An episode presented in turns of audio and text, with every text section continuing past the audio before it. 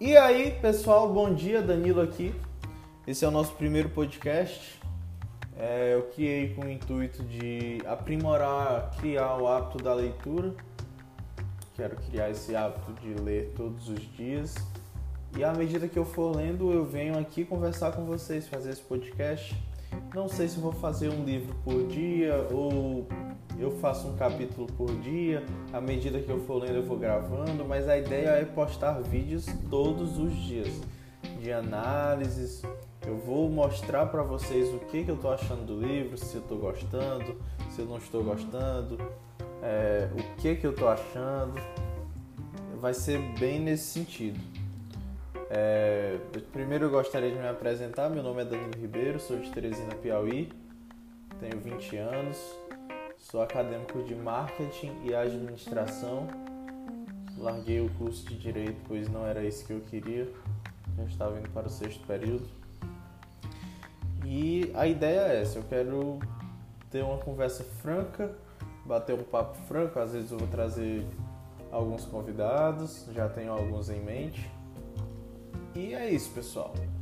É, hoje eu vou começar com o livro Poder da Execução de Metas, o guia definitivo para criar metas e objetivos eficientes que dão resultados, do Steven Lawrence. É um livro muito bacana, estou lendo no Kindle, Kindle Unlimited, recomendo para vocês, os que não têm.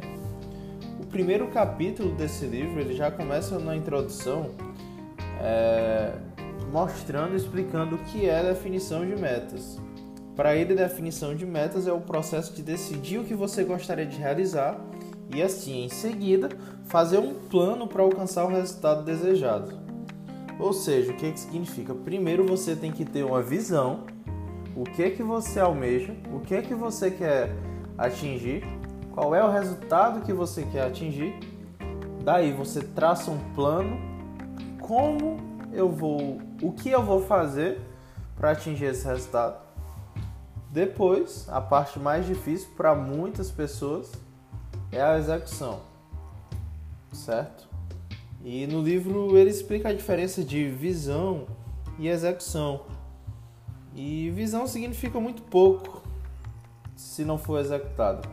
De nada adianta uma pessoa é, ter uma visão de, uma, de algo que ela quer fazer. Ah, daqui dois anos eu quero estar num cargo superior a que eu estou hoje.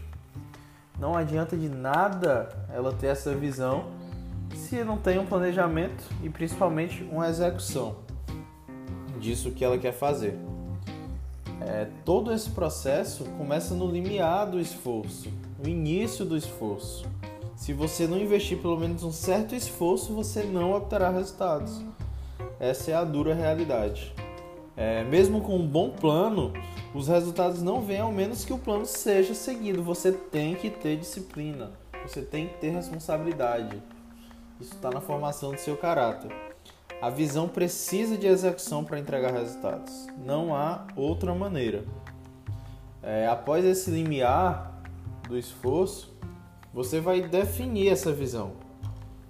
Como? Em termos de negócios, por exemplo, a visão é a grande ideia de onde sua empresa pode ir com extensão de onde já está. É, essencialmente, sua visão fornecerá as bases ou o plano antes de você entrar na fase de execução.